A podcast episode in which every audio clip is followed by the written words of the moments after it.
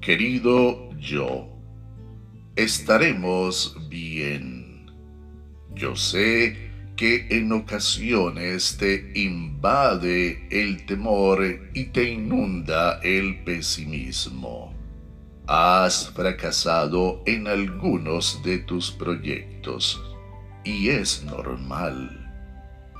Muchos de los que han alcanzado grandes triunfos se han equivocado y han debido intentarlo una y otra vez antes de alcanzar el éxito.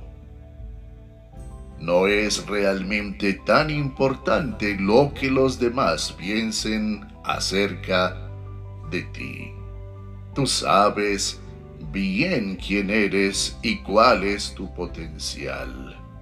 No estás derrotado. El fracaso temporal te ha brindado importantes lecciones.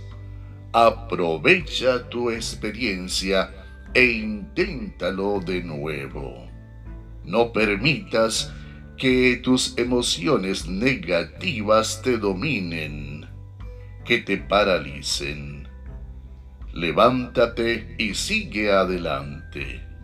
La palabra de Dios dice, Bueno es el Señor, una fortaleza en el día de la angustia, y conoce Él a los que en Él se refugian. Naún capítulo 1 versículo 7. Confía en Dios y en ti mismo. Eres inteligente, competente y valiente. Te irá bien, estarás bien. Busca a Jesús, quien murió por ti en la cruz.